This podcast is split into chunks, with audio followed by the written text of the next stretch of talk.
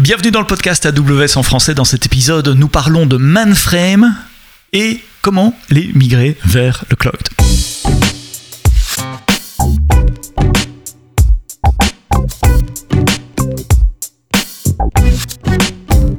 Bonjour, bienvenue dans ce nouvel épisode du podcast AWS en français. Merci de, nous écouter chaque semaine, de vous abonner. Hein. N'oubliez pas de, cliquer sur les petites cloches, euh, les petits pouces vers le haut, de vous abonner pour recevoir les, épisodes euh, automatiquement quand ils sont euh, publiés. C'est tous les vendredis matins en général que ça se passe. Dans cet épisode, on va parler d'une famille de technologies que je vais grouper sous le nom mainframe, mais ça englobe plein de choses.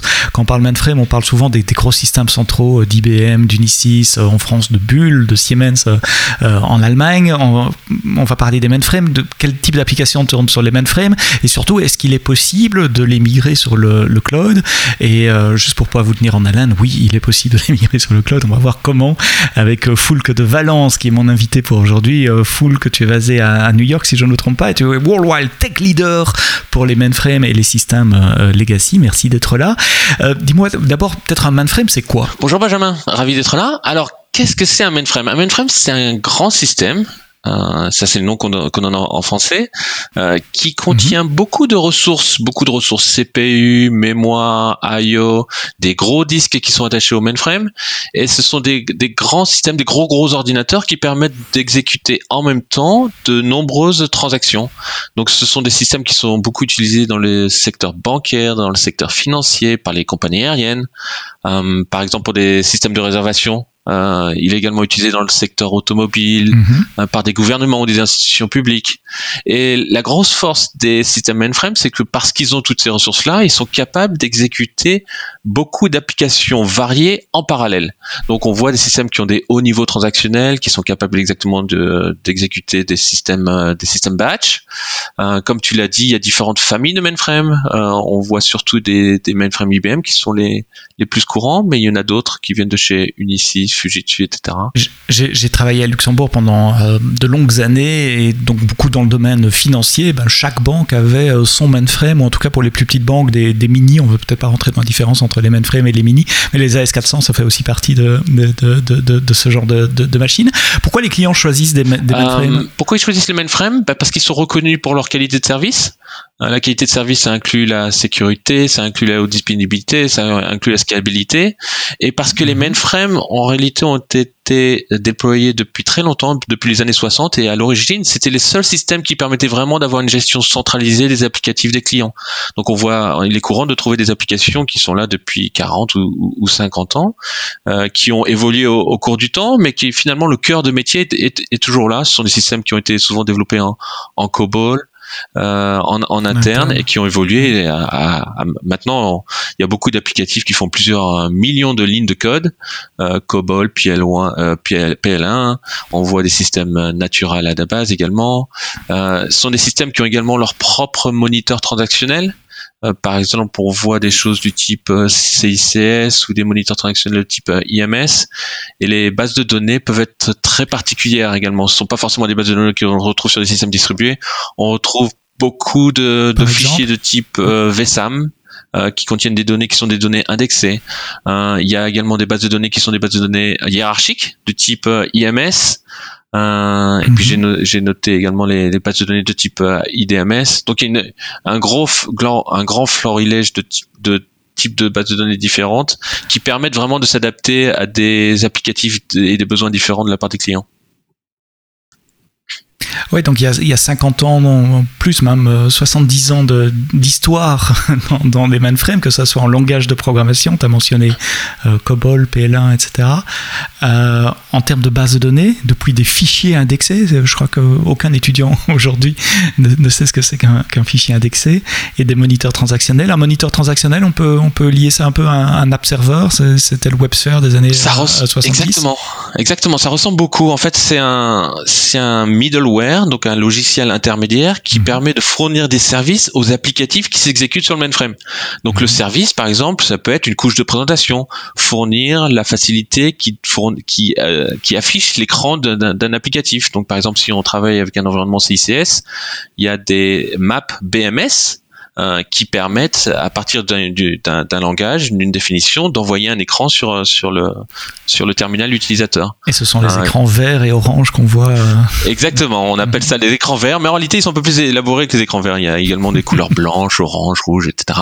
Mais ce sont des écrans principalement basés sur les systèmes euh, sur un sur sur du texte.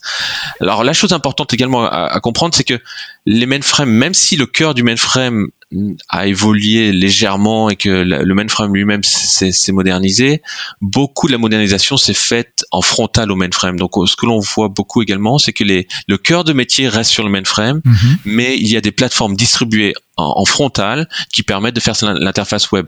Donc le mainframe a, développé beaucoup de technologies de gateway ou de passerelles qui permettent de faire la communication entre le monde moderne et les technologies mainframe. Un exemple type, c'est la CICS Transaction Gateway qui permet à partir d'un front-end web de type euh, Java, WebSphere ou Tomcat euh, d'appeler la CICS Transaction Gateway, d'appeler une transaction CICS qui elle-même va appeler le programme COBOL ou les données dans le fichier VSA, mais ensuite renvoyer ça au frontal web. Il y a beaucoup de banques qui font ça. Pas mal de projets comme ça fin des années 90, début des années 2000 où on mettait des, couches euh, de présentation web, portal avec du Java qui appelait le, cœur du métier sur mainframe, soit avec la, transaction gateway CICS en effet. Je me souviens avoir la synchrone aussi avec du MQ, on envoyait des messages à des programmes en COBOL euh, dans, des files d'attente. MQ, c'est un peu l'équivalent de SQS chez AWS, si, si je veux résumer pour, pour, pour ceux qui connaissent pas euh, MQ.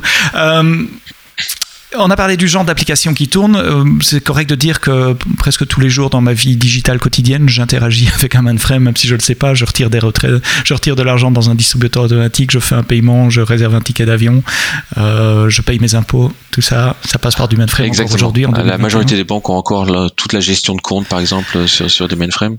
Et donc, dès qu'on fait la moindre transaction, que ce soit retirer de l'argent liquide, que ce soit faire un, transfert d'argent ou un, paiement, qu'on utilise de, l'argent, en général, ça, la transaction ultime après tous les frontaux web dont on a discuté, après tous les frontaux mhm. euh, de distributeurs de billets, ben, en général, ça arrive, ça arrive sur un mainframe pour exécuter la transaction de début ou de crédit.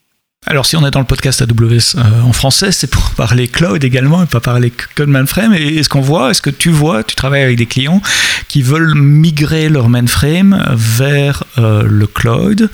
Et mais pourquoi ils veulent faire ça d'abord? Et puis après on parlera dans un deuxième temps comment comment on peut migrer. D'ailleurs est-ce que ce sont des migrations? Est-ce que c'est de la réécriture? Euh, ce sont des, sujets que j'aimerais bien aborder avec toi. Mais pour, quel est le, facteur déclenchant? Pourquoi les, les, clients à un moment ils se disent ok on, veut arrêter le mainframe alors ce qui est intéressant c'est qu'effectivement on a vu euh, AWS euh, se développer on a vu de plus en plus de clients qui ont fait des migrations importantes d'environnements distribués et en même temps que les clients mûrissent leurs approches de migration euh, non seulement ils veulent migrer les environnements distribués vers AWS, mais maintenant ils veulent aussi migrer les autres systèmes, les autres serveurs, ceux qui peuvent mhm. a priori paraître plus complexes, et également profiter de la proposition de valeur, valeur d'AWS. Alors pourquoi les mainframes particulièrement? Il y a différentes La première qui est la plus évidente, c'est le coût des mainframes. Euh, quand on voit une, euh, mhm. un grand système mainframe, il est courant d'avoir des clients qui doivent payer des dizaines de millions d'euros par an, euh, rien que pour la maintenance de leur système mainframe. Et pour les gros clients, on parle pas de dizaines de millions, mais on parle de centaines de millions d'euros. Donc la, facture augmente très vite.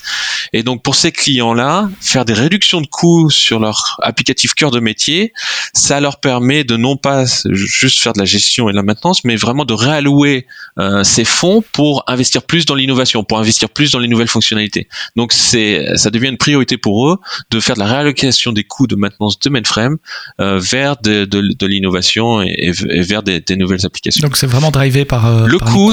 On va dire c'est le premier critère. Euh, le premier en tout cas. Euh, il y en a d'autres. Le deuxième, on va dire, ce sont euh, les cycles de, développement. en même temps que les entreprises essaient d'être de, plus en plus agiles, ils remarquent en fait leur environnement mainframe et pour plusieurs raisons. Hein. Ils sont ils sont trop lents. C'est-à-dire que régulièrement sur les applicatifs mainframe, c'est on fait une release tous les six mois ou une release tous les tous les ans. Et euh, pour les besoins des clients euh, modernes, et eh ben en réalité c'est pas assez rapide. Quand on voit que sur les environnements distribués on peut faire plusieurs releases par jour euh, ou au moins plusieurs releases par, par par semaine ou par mois, et eh ben l'environnement mainframe il est vraiment décorrélé et ça permet pas d'implémenter des fonctionnalités suffisamment rapidement. Alors les raisons sont multiples. C'est d'une part de lié à la complexité c'est d'autre part lié à la couche technologique sur le mainframe. Euh, c'est aussi lié au fait que, bah, comme ce sont des environnements qui sont des gros ordinateurs avec beaucoup euh, de données et beaucoup d'applicatifs qui sont consolidés, on fait très attention dès qu'on fait un petit changement quelque part pour pas que ça impacte tout le reste, tout le reste de la plateforme. et donc cette cet ensemble de raisons liées au mainframe fait que ben, les cycles de développement sont, trop lents. Euh, et enfin, il y a une autre raison qui est également importante, c'est euh, la perte de compétences. C'est-à-dire qu'avec le temps, beaucoup de gens qui géraient les mainframes euh, soit sont partis à la retraite ou partent à la retraite. Et donc il est de plus en plus compliqué de trouver des gens qui sont compétents sur le mainframe pour mettre à jour les applicatifs et continuer de les faire évoluer. Donc euh, avec le temps, eh ben, les clients cherchent à bah, adopter les plateformes où les compétents et les talents viennent. Euh, et ce sont notamment les environnements distribués et cloud. Et le mainframe donc a de plus en plus de difficultés pour se maintenir de par de manque de compétences disponibles sur le marché. Alors, donc, je résume prix, agilité et, compétences, prix euh, en, qui, se chiffre en, dizaines, voire en centaines de millions. Et je, suppose que c'est pas que le prix de, maintenance du hardware et, des environnements aussi, mais une licence, quelle qu'elle soit, d'un produit logiciel mainframe va coûter beaucoup plus cher qu'une licence d'un logiciel sur une autre plateforme. Agilité, euh, ça on comprend bien, c'est une des raisons principales pour lesquelles nos clients migrent vers le cloud en général, même en, venant de, systèmes distribués. Et compétences, ça me rappelle des anecdotes aussi quand je travaillais dans les banques il y a, il y a 20 ans où on me disait ah non, euh, ce, programme-là on n'y touche pas parce que, parce que le développeur est à la retraite. Euh, il y a même une banque un jour qui m'a dit on n'a plus le code source. On n'a plus exactement. source. Ça, ça fait partie du problème. Donc on n'est plus capable de, de, un, autre aspect que je pourrais même ajouter, c'est euh, les données. On parlait tout à l'heure des données de type VSAM qui sont sur des fichiers indexés. Mm-hmm. Eh ce sont des données qui sont difficiles à exploiter. Alors quand ces données sont des données core business, des données métiers qui sont très importantes, notamment pour faire de, de l'analyse, pour faire de la prédiction, euh, pour pouvoir vraiment essayer de trouver des avantages compétitifs, eh ben ne pas être, ne pas avoir la possibilité d'accéder facilement à ces données est un problème pour les clients parce qu'ils doivent mettre en place des systèmes complexes pour pouvoir les exploiter. Et les clients sont vraiment mis en, on va dire, en difficulté parce que ces données sont, sont coincées sur le mainframe et sont pas accessibles par le reste des plateformes. Est-ce que je peux résumer en disant qu'il y a une première phase dans l'industrie euh, qui a démarré une vingtaine d'années où on essayait d'envelopper le mainframe dans dans d'autres choses, euh, mettre des front-ends devant. Puis maintenant, on se rend compte que vraiment il faut arriver au, cœur et aller piocher dans le cœur et, et, migrer. Et d'ailleurs, est-ce que c'est migrer ou est-ce que c'est réécrire euh, les applications? Ah, ça c'est une bonne question.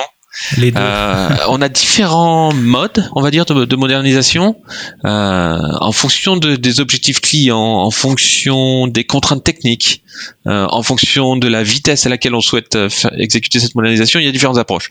donc, si, je peux couvrir les approches rapidement, on va dire d'un Vas-y. ok.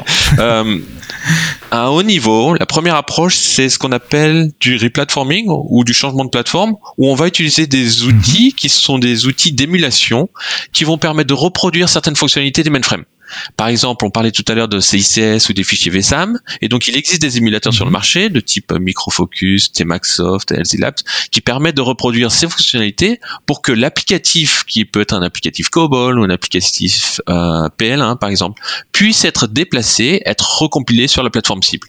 Dans ce cas-là, on n'a plus le même euh, système d'exploitation, donc il n'y a plus la couche logicielle euh, IBM si c'est un mainframe IBM, on n'a plus le ZOS par exemple, mais on conserve tout de même les fonctionnalités euh, fournies par le middleware de type CICS pour que l'applicatif puisse être compilé et s'exécuter de manière rapide sur la plateforme cible. Donc, avec cette technique-là, euh, ce qui se passe, c'est que d'une part, les clients peuvent réutiliser les mêmes compétences de développement, parce, parce qu'un développeur COBOL bah, va pouvoir continuer à développer en COBOL, même chose avec le, avec les langages PL1. Mais par contre, toute la stack ou toute la couche logicielle qui est dessous, que ce soit le système d'exploitation euh, ou l'émulateur, sont un environnement euh, modernisé. On peut même introduire avec ce genre de ce genre d'approche euh, des pipelines, du CI/CD pour faire du, du DevOps. Donc, on peut vraiment moderniser tout le, la, la, méthode de développement pour permettre, avec un langage qui est un langage de type mainframe, du type COBOL PL1, d'avoir une certaine agilité et de bénéficier également de la réduction de coûts. Donc ça, c'est la première approche. Changement de plateforme avec un émulateur. Ouais, donc on donne aux applications un, environnement d'exécution similaire à ce qu'ils avaient sur mainframe grâce à des émulateurs, mais qui eux tournent sur Linux, et donc il y a K, recompiler mon bon vieux COBOL sur Linux et il va retrouver ces mêmes API et les mêmes services. Euh, Grosso modo, c'est ça, exactement. Et alors, quand, quand, tu dis il y a K, c'est un, un, point intéressant parce qu'effectivement, non, non. le logiciel est là, mais il y a un gros travail mhm. de test pour s'assurer qu'on a bien l'équivalence fonctionnelle entre la source mainframe et la destination environnement distribué ou cloud. Et donc il y a un gros travail de test pour ça. On sort les, les, fichiers, tu parlais de fichiers VESAM qui, qui est donc la, base de données de certaines applications. Euh, c'est un FTP ou c'est plus compliqué que ça pour sortir euh, C'est un tout petit peu plus compliqué que ça, mais pas, pas sorcier. On, il y a une, phrase de, une phase de repro qu'on a qu'on fait auparavant mhm. pour pouvoir euh, reformater ce fichier-là pour qu'il soit transférable. Ensuite, on le transfère. Et pour chaque euh, émulateur, en parlant du fichier VSAM particulièrement, l'API VSAM reste la même. Mais par contre, l'implémentation du fichier VSAM mhm. va, être, va, être, différente. Euh, certains émulateurs vont mettre euh, le fichier VSAM dans un système de fichiers, d'autres vont le mettre dans un système de fichiers partagés, d'autres vont le mettre euh, dans une mhm. base de données. Donc, il y a différentes implémentations en fonction de, de, de type de topologie sur lequel on souhaite déployer. Et puis on fait déployer ça sur des, des EC2 dans du Linux euh, tout à fait euh, euh, classique. Donc ça c'est la première approche euh, dont tu parlais, qui est le replatforming. Voilà, si avec des émulateurs. La deuxième approche, c'est euh, ce qu'on appelle une refonte de la couche logicielle ou une transformation de la couche logicielle. En anglais, on, a, on appelle ça du automated refactoring. Donc en gros, ce qu'on va faire, c'est qu'on va prendre tout le code Java source euh, pardon, tout le code COBOL source, ou loin source, mhm. et on va le transformer dans un nouveau code type Java ou euh, du C Sharp ou du .NET et, et, on va le retransformer ainsi que toutes ses dépendances. Donc euh, on parlait des dépendances CICS ou des dépendances VSAM et la raison pour laquelle j'utilise CICS ou VSAM c'est parce que c'est vraiment l'exemple le plus courant qu'on mhm. trouve. Hein, mais le, même genre de technologie existe également euh, pour des environnements IMS ou pour du natural à la base. Mhm. donc on, on, va prendre toute cette couche logicielle et on va la transformer dans une couche logicielle moderne. Quand je dis moderne, donc ça va être par exemple du Java avec des, un framework Spring qui peut tourner sur du Tomcat avec une base de données relationnelle. Et donc euh, tout ça va permettre, bien sûr, sur un environnement cloud, de bénéficier de l'élasticité, bénéficier de la scalabilité, aux mhm. disponibilités, etc. Euh, pour cela, on utilise des outils euh, qui permettent de faire la transformation intégrale. Et de la même manière que sur l'approche précédente, il faut faire beaucoup de tests pour vérifier l'équivalence fonctionnelle. Là aussi, il faut faire beaucoup de tests pour vérifier l'équivalence fonctionnelle. Et finalement, ce qui prend le plus de temps, ce n'est pas la transformation de code, mais c'est vraiment la mise en place de tous les tests. On, a tendance à dire que sur ce genre de projet, il y a à peu près 70 à 80% du temps qui est passé sur euh, les tests, et euh, le reste du temps, c'est principalement passé sur les phases d'intégration. Donc, par exemple, quand on doit faire de l'intégration avec euh, avec du patch, quand on doit faire l'intégration avec un système de sécurité, quand on doit faire l'intégration avec un système d'impression, gestion des des outputs ou du, des spools. Donc, il y a, il y a, il y a pas mal de, choses qui sont spécifiques au mainframe pour lesquelles il faut, faut gérer une intégration particulière. Mais le, le, gros du projet, c'est vraiment, c'est vraiment les tests dans ce genre de projet. Et quelles sont les stratégies de, testing? C'est du run en parallèle où on compare les outputs, ou on, rejoue des, des, des, journées de transactions euh, préenregistrées et on compare les outputs de façon Ouais, alors euh, pour être plus efficace, bien sûr, on cherche à tout à automatiser au maximum. Mhm. Alors dans les cas favorables, ce qui n'est pas la majorité. Euh, on espère avoir des euh, cases, des test cases, on va dire des cas de test disponibles sur le mainframe euh, est fourni par nos clients. Euh, malheureusement, comme en général les applicatifs sont plutôt anciens sur les mainframes, les jeux de test également sont pas forcément disponibles, sont pas forcément matures. Donc euh, le cas le plus fréquent, c'est qu'on doit recréer ces jeux de test. Cette, cette création de jeux test peut soit passer par des méthodes automatiques où on arrive à capturer automatiquement par exemple les, les écrans, les enregistrer, pour ensuite les rejouer plus tard. il peut y avoir des cas de scénario où c'est pas possible de faire ça et dans ce cas-là, ce qu'on va faire, c'est qu'on va demander aux utilisateurs d'exécuter leurs propres transactions. On va regarder comment on va faire, on va enregistrer ça, et ensuite on va le mettre sous un format qui est réexploitable pour pouvoir l'automatiser plus tard. Quand on a mhm. affaire à des environnements batch, ce qu'on peut faire, c'est qu'on peut euh, enregistrer l'état du mainframe, notamment de la base de données, avant que le batch s'exécute. On exécute le batch, on enregistre l'état de la base de données après que le batch soit exécuté, et ensuite on va rejouer ça sur l'environnement cible.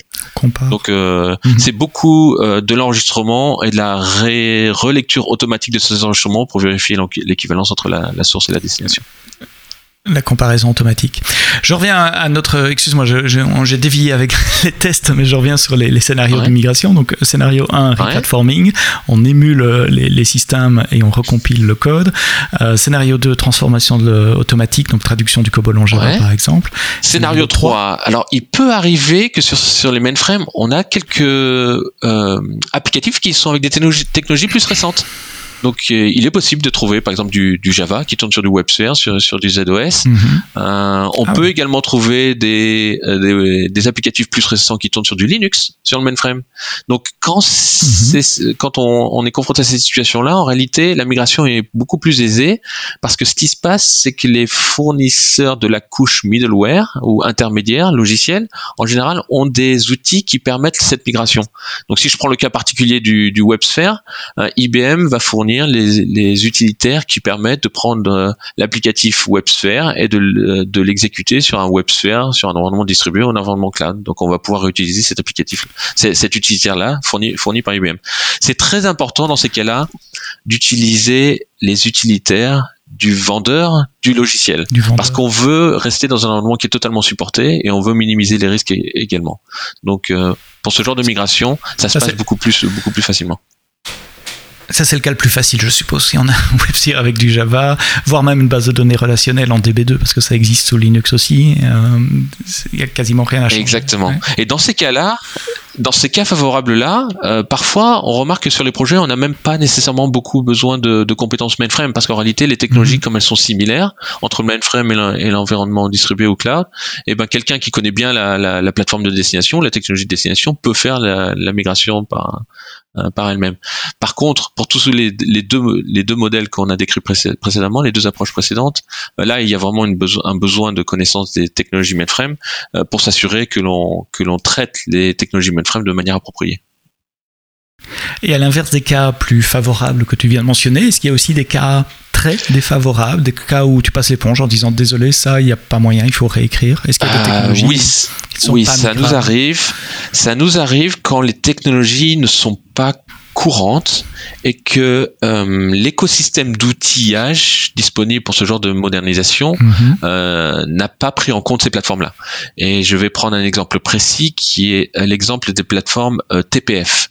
TPF, ce sont les euh, c'est le c'est le système d'exploitation de certains mainframes IBM mhm. qui notamment exécutent euh, les systèmes de réservation des compagnies aériennes. Où il y a également certaines chaînes euh, hôtelières qui utilisent TPF pour leur euh, système de réservation également. C'est un système d'exploitation qui est très particulier euh, qui est très euh, optimisé pour des hauts niveaux transactionnels et pour lesquels euh, nous n'avons pas d'outillage sur le marché qui permet de faire la transformation automatique ou de ou d'émulation.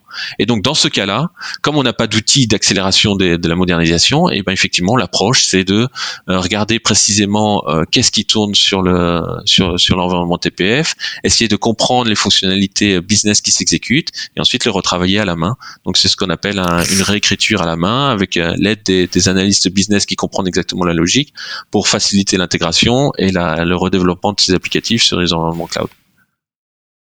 Là, le mot, tu l'as dit, c'est redéveloppement, réécriture euh, euh, de l'application. J'ai une collègue qui a récemment fait une démo de COBOL sur Lambda. Donc on prend du code COBOL, on le compile, on met un runtime COBOL sur Lambda.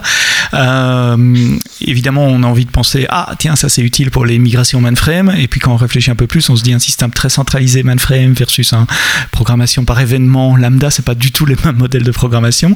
Est-ce que ces cas un peu euh, un peu originaux, COBOL sur Lambda, c'est quelque chose qui peut être utilisé dans un scénario de migration Oui, alors c'est c'est une, technologie récente qui est effectivement euh, très intéressante, euh, mais la difficulté, c'est qu'elle ne s'applique pas forcément directement à un environnement mainframe. Comme on a parlé du, mainframe, hein, on a parlé de CICS, on a parlé de VSAM, on a parlé de, de beaucoup de dépendances qui sont vraiment spécifiques au mainframe. Et dans l'environnement Lambda, sur AWS, il n'y a pas toutes ces dépendances-là. Donc si c'est pour des fonctionnalités qui sont purement COBOL, sans les dépendances mainframe, oui, dans ce cas-là, on peut Mhm. déployer un- une fonction euh, COBOL sur, sur, un environ- sur un environnement lambda. Par contre, s'il y a des dépendances sur des systèmes de fichiers VSAM, sur des transactions CICS, des, des écrans verts, comme on disait tout à l'heure, ce genre de choses, Mhm. et ben dans ce cas-là, il, manquera les dépendances pour pouvoir faire ce, ce genre de déploiement. Et dans ce cas-là, on a besoin d'outils supplémentaires pour pouvoir faire justement toute cette gestion de dépendance. Donc, euh, l'exemple que, que, tu- que tu mentionnais avec le, le GNU COBOL est un, un exemple intéressant parce qu'effectivement, on peut prendre un applicatif COBOL. Et dans ces cas-là, ça veut dire qu'un développeur COBOL, qui est familier avec le langage COBOL, peut créer une nouvelle fonctionnalité et la déployer sur, un, sur une, une fonctionnalité lambda. Mhm. Mais ça sera pas nécessairement une fonctionnalité qui vient du mainframe avec toutes les dépendances mainframe. Si on peut l'isoler de ces dépendances mainframe, oui, bien sûr, c'est tout à fait possible de, de, de la porter, la faire tourner, de faire la faire tourner qu'elle-même sur sur la sur le lambda. Mais par contre, s'il y a la dépendance, dans ce cas-là, il y aura un travail supplémentaire pour enlever la dépendance au préalable et ensuite la déployer sur du lambda.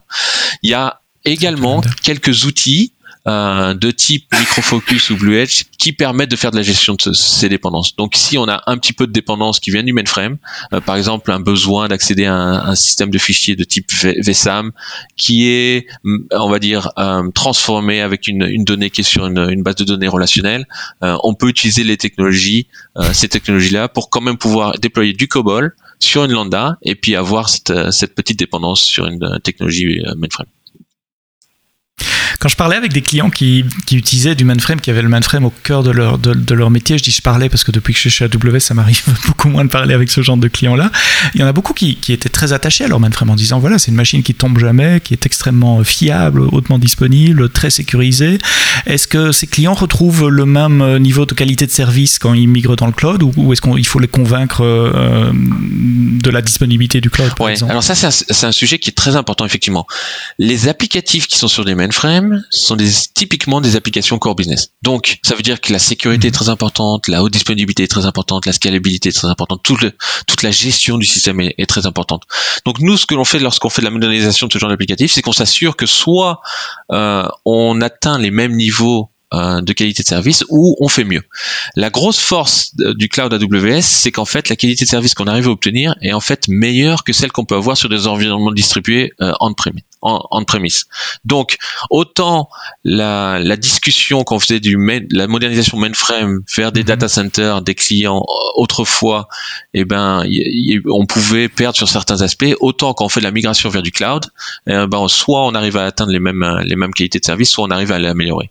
Euh, si on prend l'exemple de, de la sécurité, euh, la sécurité chez AWS c'est vraiment la première priorité, et donc on a toutes les facilités qui sont disponibles pour faire de l'encryption de bout en bout, pour faire de la segmentation, on peut faire la désegmentation avec les VPC, on peut faire la segmentation avec différents comptes, euh, on fait de la gestion centralisée de la sécurité, on a un modèle de, sécurité qui est, un modèle partagé. Donc euh, toutes les facilités qui sont disponibles sur l'en- l'environnement euh, AWS Cloud permettent d'atteindre ces, besoins de, sécurité et même souvent de, souvent de les dépasser.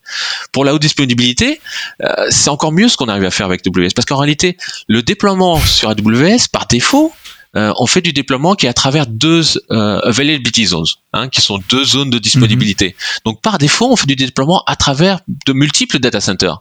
Or, quand les, clients autrefois faisaient de la modernisation mainframe, ils avaient tendance à faire ça que dans un seul data center. Donc par défaut, quand, on va sur une migration vers AWS, bon, on a une, une haute disponibilité qui est encore meilleure que, que ce qu'on pourrait atteindre. Même certains mainframes euh, ne font pas de la haute disponibilité à travers plusieurs data centers. Certains le font, ceux qui ont les moyens, mais Mhm. il y en a beaucoup qui ne font pas de la haute disponibilité à travers plusieurs data centers. Plus quand on va sur du AWS, non seulement on peut faire ça à, à travers différentes zones de disponibilité, différents data centers, mais on peut également faire de la réplication de données à travers des régions. Et donc dans ces cas-là, on peut même faire du euh, disaster recovery, de la, la comment on dit ça en français, de la euh, reprise d'activité. etc. Exactement. Euh, à travers des régions et donc s'assurer que nos, nos ressources sont, sont disponibles et on- je peux continuer avec la scalabilité également. On en fait de l'élasticité. Je peux continuer avec la gestion de système. On a une, liste impressionnante pour faire de la gestion de système. Si on parle de CloudWatch des, des CloudWatch logs les services d'optimisation de coûts euh, tout ce qu'on fait autour de infrastructure as code pour l'automatisation de l'infrastructure c'est très important. Les mainframes ils ont été automatisés. Mais là là on, on entre vraiment dans une dimension supplémentaire avec tout ce qui est CI/CD avec le Cloud Development Kit, avec la gestion, avec des, des images euh, Amazon par exemple, tout ce qui est autour de la gestion de chargeback, parce que sur le mainframe, il faut bien s'assurer que les coûts soient allés aux, bonnes divisions. On peut également faire ça avec des cost allocation tags, donc des, des tags d'allocation de coûts sur AWS. Mhm. Donc Donc, en réalité, ce qu'on s'aperçoit, c'est que le AWS a, je veux pas dire qu'elle a repris les concepts, mais beaucoup de concepts qui sont sur le mainframe existent sur AWS et même sont étendus et donc ça permet d'améliorer encore plus la qualité de service pour tous les applicatifs qui sont déployés sur des mainframes. Euh, il peut y avoir des cas très spécifiques où on n'a pas d'équivalence parce que l'architecture est différente, mais dans la majorité des cas, soit on répond aux besoins, soit on dépasse même les besoins des clients. Et donc tu parlais de prix, d'agilité et de compétences au début, mais au fait, une fois que c'est déployé, on se rend compte qu'il y a toute la flexibilité du cloud, l'automatisation, euh, les, aspects euh, euh, infrastructure as code qui, rentrent en jeu, qui, qui, apportent quelque chose de nouveau à ces environnements finalement où il n'y avait pas moyen de faire ça avant. Tu as vécu plusieurs histoires de, migration, c'est ton boulot chez AWS, tu, tu aides des clients à migrer quels sont les bénéfices euh, constatés? Parce que les bénéfices attendus, on vient d'en parler. Alors, tu, viens de parler de toute la, nouvelle partie, mais sur les, aspects prix, agilité, euh, compétences, euh, comment les clients s'y retrouvent après la, migration? C'est quoi le, principal feedback de ces migrations? Alors, on, a parlé du coût très élevé des plateformes mainframe. Donc, typiquement, lorsqu'on fait une migration vers AWS, on dit qu'on fait une, réduction de coût d'entre 60 et 90% de coût. on a quelques, on a des cas clients, par exemple euh, Kmart en Australie, euh, ils ont migré 34 applications COBOL, c'est à peu près 6 millions de lignes de code COBOL, et ils ont pris une économie prévue euh, entre 30 et 40 millions sur les 5 prochaines années.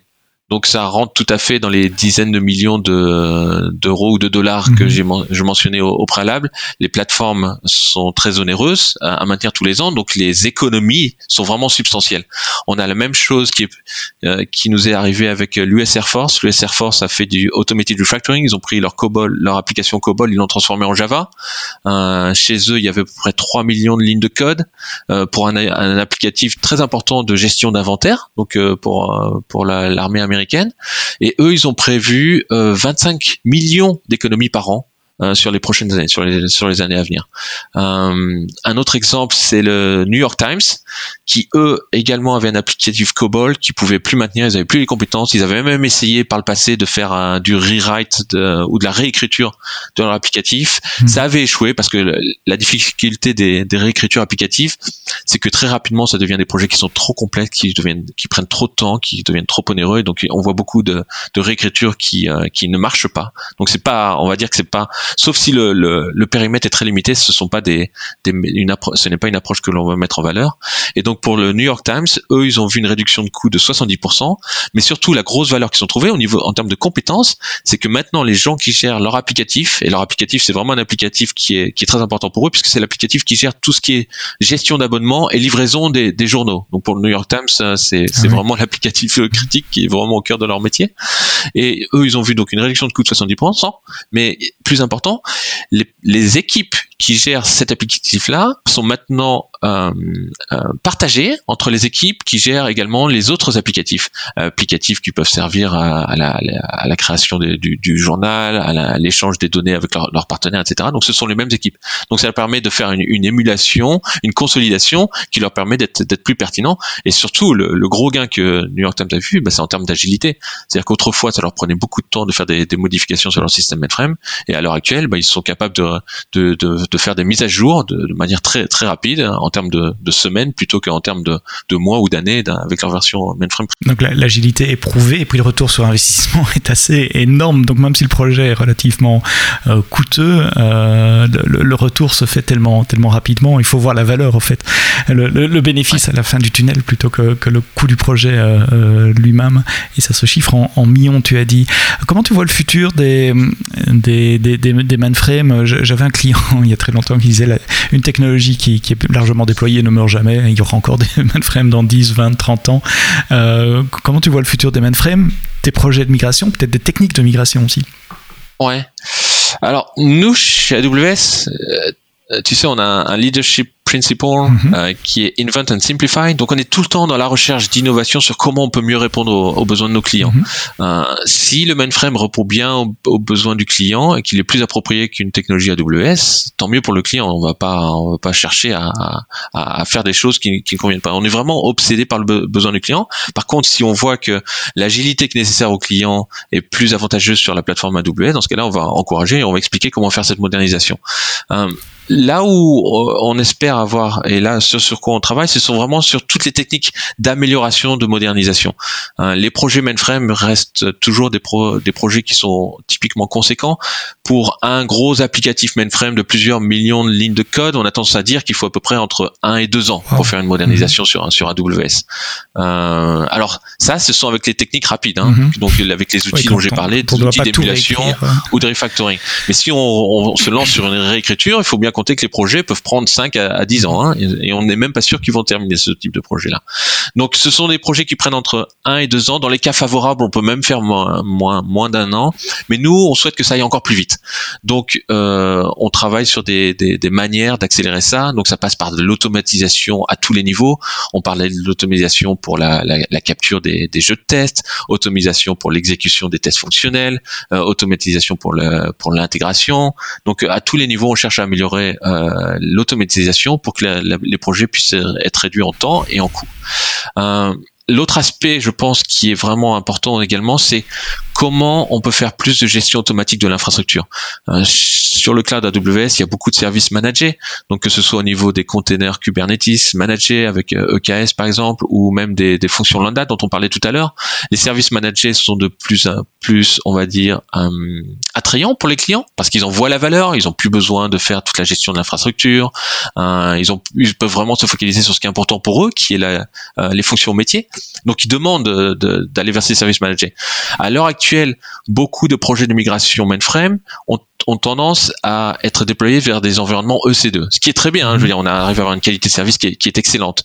Mais de plus en plus, les clients vont vouloir avoir plus de services managés pour justement réduire euh, réduire toute la, la, maintenance, on va dire, euh, plus des couches bas niveau. Euh, et donc nous, ce que ce, ce dont ce à quoi on s'attache, c'est de faire en sorte que les techniques de modernisation qu'on s'applique, eh ben, puissent justement avoir comme destination euh, ces services managés. Donc faire en sorte que les clients puissent déployer dans des, dans containers Docker, faire en sorte que quand on fait de la modernisation d'un gros applicatif mainframe, bah, que cet applicatif mainframe, par exemple, puisse être déployé sur du euh, sur du Lambda. Mais on travaille également sur faire en sorte que euh, les clients puissent utiliser les bases de données euh, Aurora. pourquoi? Bah, Parce que c'est une, une, des bases de données qui est la le plus attrayante pour nos, pour nos clients parce qu'elle est à la base sur un moteur open source, mais avec la qualité de service des, des, que dont les grandes grandes entreprises ont besoin, un prix attrayant. Donc avoir la possibilité de passer, par exemple, de fichiers euh, indexés VSAM à une base de données Aura, c'est très attrayant pour les mhm. clients, évidemment. Euh, mais il y a également des cas où euh, eh ben, les clients ne souhaitent pas aller vers une base de données relationnelle, mais aller vers d'autres types de bases de données, que ce soit du DynamoDB ou des bases de type Graph ou ou d'autres types de, de, de, de, bases de données. Donc nous, ce que l'on c'est également faciliter pour que vraiment les clients puissent utiliser le compute ou les bases de données ou les services manager qui soit plus approprié pour l'architecture spécifique. Euh, les mainframes peuvent avoir des besoins en termes de qualité de service, de, de, de workload qui sont très élevés pour des I/O importantes, pour beaucoup de CPU ou beaucoup de mémoire. Et nous, on veut vraiment s'assurer qu'à chaque fois, pour un applicatif spécifique mainframe, on utilise des services euh, AWS qui sont le plus appropriés pour ce workload-là. On veut vraiment que ce soit personnalisé au maximum pour vraiment profiter au maximum de la proposition de valeur à AWS. Bien sûr, on peut utiliser des services qui sont un peu plus génériques, mais le plus on peut personnaliser les services AWS qui sont utilisés, le, on va dire le plus de valeur on peut fournir aux clients au final. Donc l'automatisation et le et la, la, migration vers des services managés, si, si je résume la, la ta, ta, ta réponse. Euh, pour terminer, dernière question si je suis client, que j'ai un mainframe et que je me pose la question de la migration vers le cloud, euh, comment AWS peut m'aider? Est-ce qu'il y a des, programmes ou des, services qui peuvent m'aider ou des oui ou des, professional services ou autres? Ouais, donc euh, on a une approche qui est bien structurée justement parce que euh, les projets mainframe peuvent être complexes et on veut absolument réduire les risques euh, de ces projets-là. Et donc pour ça, une, une, approche très méthodologique où on va commencer par un, assessment, regarder exactement euh, ce que le client souhaite faire. Ensuite, on va aller faire un, un, on va dire une découverte qui est plus approfondie. Ensuite, on va choisir une, une migration ou une approche de migration qui est plus élaborée. Ensuite, on va aller faire ce qu'on appelle une phase de mobilize où on va vraiment aller en profondeur, aller évaluer toutes les euh, les différents aspects qui doivent être évalués pour pour la migration. Et ensuite, on va aller faire la migration elle-même. Donc pour ça, on utilise soit l'équipe AWS ProServe, donc de, de services de consulting, ou également on utilise des, partenaires. toutes les approches des partenaires avec lesquels on travaille et de ProServe ont tendance à être uniformisées pour vraiment suivre les, les bonnes pratiques.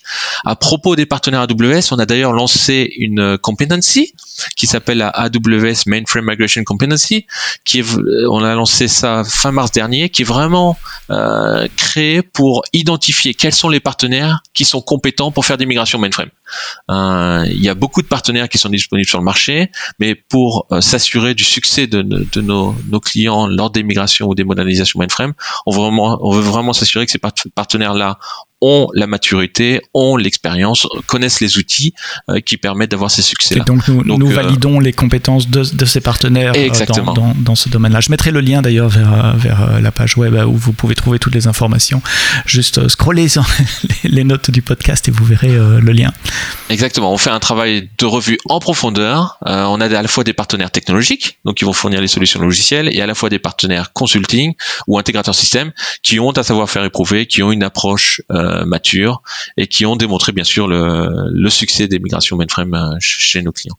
Donc euh, ça c'est vraiment très important pour s'assurer du succès de ces modernisations. Conversation très intéressante sur le replatforming, la transformation, la réutilisation, en bref la migration de vos mainframes vers le cloud. Est-ce possible Si vous avez encore un doute, la réponse est, et oui. Merci euh, Foulk, Foulk de Valence, Worldwide Tech Leader pour la migration, pour les migrations mainframe et système legacy chez AWS. Merci d'avoir écouté ce podcast jusqu'au bout. Rendez-vous, rendez-vous à la semaine prochaine pour un prochain épisode du podcast AWS. C'est d'ici là, quoi que vous codiez, codez-le bien.